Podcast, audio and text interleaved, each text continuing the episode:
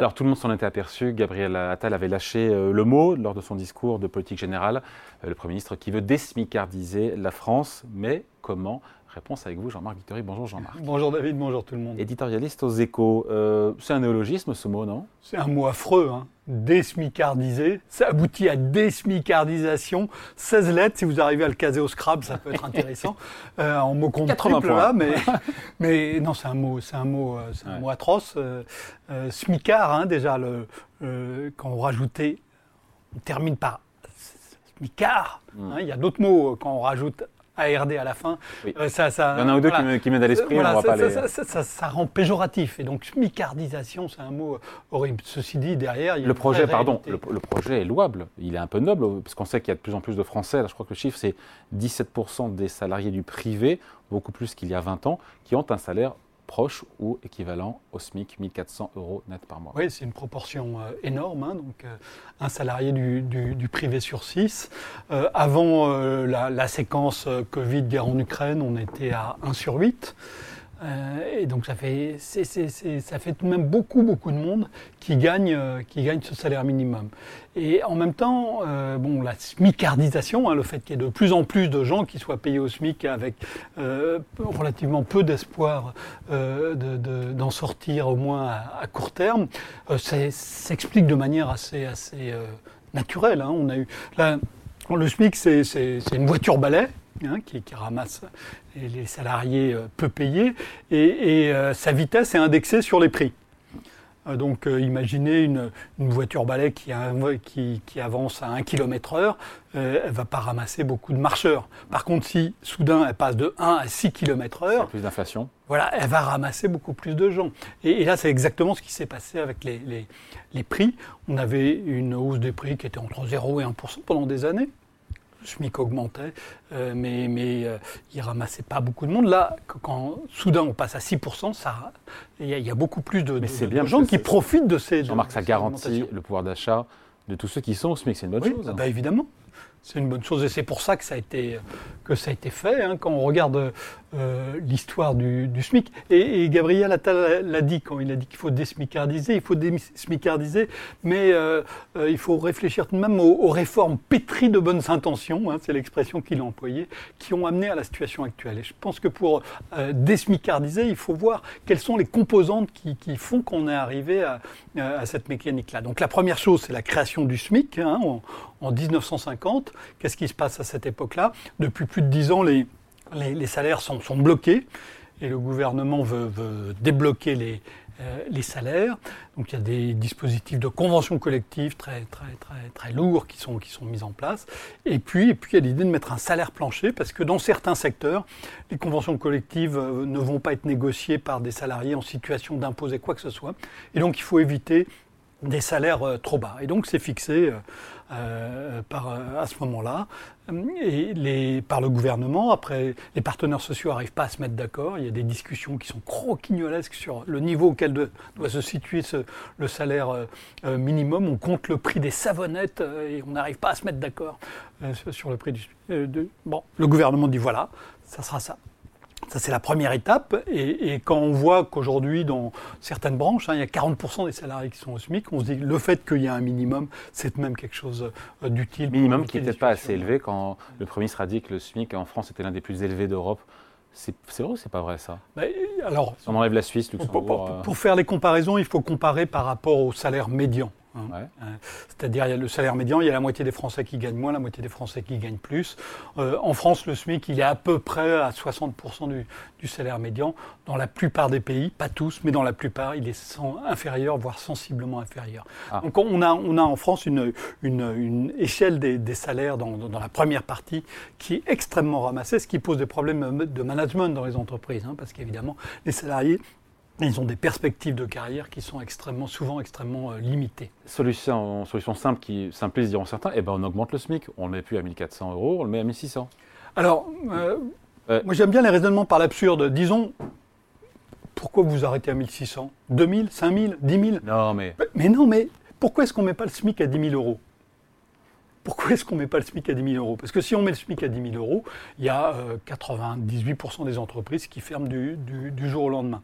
et, si on augmente le SMIC de 1400 à 1600 euros, il n'y a pas 98% des entreprises qui vont disparaître du jour au lendemain, mais il y a un certain nombre d'entreprises qui vont se retrouver dans des situations financières plus difficiles, qui auront du mal à, trouver leur, équilibre économique plus qu'avec un SMIC à, à 1400 euros. Donc il faut trouver un point d'équilibre. Ce point d'équilibre, il n'est est jamais optimal. Il y a toujours des gens qui, qui ne gagneront, euh, euh, qui trouveront que, que ce n'est pas assez. Euh, et il y a toujours des entreprises qui, dit, qui, se diront, si le SMIC était 100 ou 200 euros de moins, je pourrais faire beaucoup plus de choses, y compris employer plus de Donc c'est une mauvaise, une mauvaise idée Quoi donc? Que d'augmenter le SMIC ben, Il faut l'augmenter dans la mesure du possible. Et, la, ce qui permet de l'augmenter, hein, c'est la productivité. Vous savez bien ce qui se passe sur la productivité quand on la regarde au niveau global en France depuis, depuis 4 euh, ans, elle a reculé. Euh, ce qui permet, in fine, hein, d'augmenter les salaires, et ce qui l'a toujours permis historiquement, au-delà d'aléas de, court terme, c'est le fait d'avoir des gains de productivité.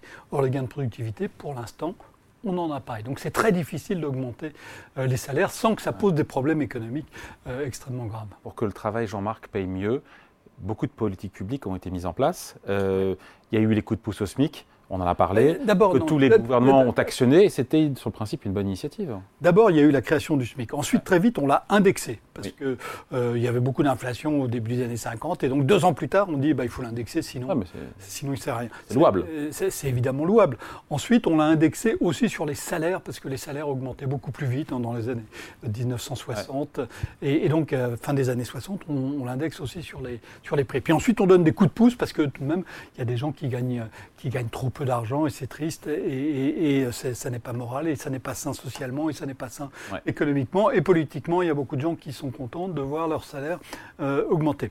Donc on, est arrivé à des, à des, à des niveaux de, de, SMIC qui sont non négligeables, hein, donc soit 60% du, euh, du, salaire médian. Euh, et puis à un moment, on s'est même rendu compte que ça posait un problème. Ça, c'est euh, début des années 90. La France a près de 11% de chômeurs. Et pourquoi elle a 11% de chômeurs? Eh Notamment parce que les, les, les, les jeunes non qualifiés, et les moins jeunes d'ailleurs non qualifiés, ne trouvent pas un emploi parce que le SMIC plus les cotisation sociales et ça, là, arrive à un niveau extrêmement élevé. Et à réduire là, donc, les cotisations sociales au SMIC. Et c'est un gouvernement de gauche qui commence. Hein. C'est à l'époque de Michel Rocard que, que, euh, l'opération euh, commence. On se dit on va alléger les, les, cotisations euh, au, niveau du SMIC et c'est tout à fait salutaire. Et je ne suis pas sûr du tout qu'on n'aurait que 7% de chômeurs aujourd'hui si on n'avait pas. Il n'y a plus de cotisations aujourd'hui, à la fois sociales. et patronales. Oui, enfin, il reste une partie incompressible, mais effectivement, il y en a beaucoup, beaucoup, beaucoup moins. Mais du coup, quand le salaire augmente, et voilà. Les cotisations sociales augmentent beaucoup plus. Hein. Donc les, les, employeurs, et ça le sujet, n'ont pas intérêt finalement à trop ou à augmenter leurs salariés qui sont au SMIC, parce que derrière, les cotisations payées par l'employeur augmentent fortement. C'est ça le sujet. Il y a le chiffre euh, célèbre hein, pour un célibataire à temps plein euh, qui est payé euh, au SMIC, pour qu'il gagne 100 euros de pouvoir d'achat. Hein, ça coûte 400, c'est ça? 483 euros. À l'employeur. À l'employeur. Pour qu'il en reste 100 de plus. Pour qu'il en reste 100 de plus. Donc, euh, on a un rapport de 1 à 5. C'est absolument euh, euh, délirant. Et donc, évidemment. Eh ben, on réduit les cotisations au-delà, au-dessus du SMIC. Alors, moi, ça, coûte très cher. Ça coûte très moi, je pense que c'est la meilleure, c'est la meilleure euh, solution pour, ah euh, pour euh, éviter que, qu'on ait des, des, salariés qui se retrouvent scotchés au SMIC pendant. mais ça coûte des sous, ça, il faut le financer. Ça coûte, hein. ça coûte très vite des, des, milliards, voire des dizaines de milliards d'euros. J'ai demandé d'avoir des estimations un peu précises, mais on me dit c'est trop compliqué. Voilà, il, y a des, il y a des paliers, des seuils. Voilà, donc c'est trop, trop, c'est très compliqué de, de, de, de, le calculer, mais c'est des sommes qui sont qui, qui montent très très vite. Entre 1 et 1,6 SMIC, on a euh, la moitié des salariés. Hein, donc, si vous enlevez les cotisations sociales, qui sont très importantes, euh, ça coûte évidemment très très cher. Et théoriquement, euh, on peut le financer comment ça? Alors, moi, quand on fait un peu de comparaison internationale, vous savez que j'aime bien ça, on voit que les cotisations sociales en France, hein, quand on les ramène au, PIB par exemple, elles sont extrêmement élevées, elles sont parmi les plus élevées au monde. Ça veut dire qu'on taxe on, a soit une partie des prélèvements très importantes en France sur le travail. Et donc évidemment, ça n'encourage pas euh, les entreprises euh, à employer davantage de travail. Donc l'une des solutions qui paraît assez euh, évidente sur le papier, qui est politiquement beaucoup plus compliquée que sur le papier, bah, c'est de basculer une partie de ces cotisations sur l'impôt. C'est tout à fait. Sur l'impôt, quel impôt? Lequel? C'est tout à fait logique parce que. Quel impôt? Alors, attendez. c'est tout à fait logique parce qu'il y a plein de euh, cotisations sociales qui correspondent en fait à de la solidarité et pas à de l'assurance. Et la solidarité, ça doit être assuré non par des cotisations, mais par les impôts. Alors quels impôts ensuite? Euh, ben, moi, Vous allez dire que c'est impossible de balancer des dizaines de milliards de, sur, sur l'impôt. Euh, si vous regardez l'histoire française, un impôt qui s'appelle la CSG. La CSG, ça a été créé il n'y a pas très longtemps. Ah, mais c'est pas progressif. Il a été créé euh, en 19, hein, au, début des années 1990, 91, 92, je crois. Euh, aujourd'hui, il rapporte. Michel Rocard. Il rapporte sous Michel Rocard, hein, au moment où on commence les allègements de cotisation d'ailleurs. Euh, il rapporte aujourd'hui 120 milliards d'euros. C'est le deuxième impôt qui rapporte le plus d'argent. Après la TVA. Euh, en France. Il est donc possible, à condition de se mettre dans une perspective longue, de faire un basculement tout à fait important des cotisations sociales, parce qu'avant, ce qui est devenu la CSG, c'était des cotisations sociales, euh, vers, vers, vers, les impôts, même si ça, la CSG, c'est contribution sociale généralisée, donc on a presque l'impression que c'est une cotisation sociale. En fait, le mécanisme relève vraiment purement de, euh, de l'impôt. Donc, pour sortir de cette trappe à bas salaire, soit, politiquement ça paraît compliqué, mais on se dit qu'on allège effectivement les cotisations sociales au-delà, au-dessus du SMIC, financées par une hausse de la CSG. Qu'est-ce qu'on peut faire d'autre? On peut imaginer un SMIC régional, parce que finalement, le, le coût de la vie n'est pas le même à Paris ou en région. Ben, quand le SMIC a été créé en 1950, il y avait six zones. Ah. Euh, et, donc, et donc, ça a existé pendant 20 ans, ça, ça, ça a fonctionné comme ça. En France, on n'aime pas hein, les trucs régionalisés. En France, il faut que ça soit universel, il faut que ça soit pareil pour tout le monde. Mais euh, on sait bien en même temps que derrière, il y a, il y a, il y a un formidable déséquilibre parce qu'effectivement, si vous vivez à Paris avec 1400 euros euh, net et si vous vivez à La Roche-sur-Yon, parce que je prends La Roche-sur-Yon parce que la Vendée est un endroit où le niveau moyen des prix est extrêmement bas, ben vous vivez par rapport à à Paris. Euh, euh, vous ne vivez pas du tout de la même manière. Est-ce que c'est normal? Est-ce que c'est logique? Est-ce que ça se justifie? Euh, On peut le justifier, mais on peut aussi défendre que une mesure de justice serait faire que on est le SMIC assure à peu près des niveaux de vie identiques sur toute la France, et donc ça, ça supposerait de le régionaliser. Donc ça peut se faire. il y a aussi d'autres mesures. Hein, pour, pour, pour euh, diminuer un peu les, impacts négatifs euh, du PIB, euh, du, SMIC notamment sur l'emploi, sur qui consisterait à l'aménager pour les, pour les jeunes. Hein, on... on a un peu de mémoire. Ça, ça me rappelle. c'est Villepin. C'est Dominique de Villepin en 2006. 2006 ça lui a coûté cher. Hein. Voilà, le contrat le... première embauche. le CPE. Le contrat première embauche, le CPE. La loi est votée elle n'est pas promulguée. c'était une susmulgation. C'est une suspension après promulgation de la Chirac. C'était quelque chose d'assez euh, original qu'on avait pensé euh, qui, pouvait, qui aurait peut-être pu ressortir à propos de la loi immigration. Euh, et effectivement, ça a coûté très cher. Mais encore une fois, si vous regardez comment on peut faire pour que le SMIC L'un des avantages d'avoir un SMIC un peu moindre pour les jeunes, c'est que jeunes, vous ne le restez pas. Donc vous ne restez pas à ce SMIC jeune euh, il y, a un dispositif. Donc en, en Irlande, c'est en dessous de 20 ans. En dessous de 20 ans, vous avez euh, un SMIC inférieur de 10% à 19 ans, de 20% à 18 ans. Euh, mais ensuite, vous avez 20 ans, donc votre salaire augmente automatiquement.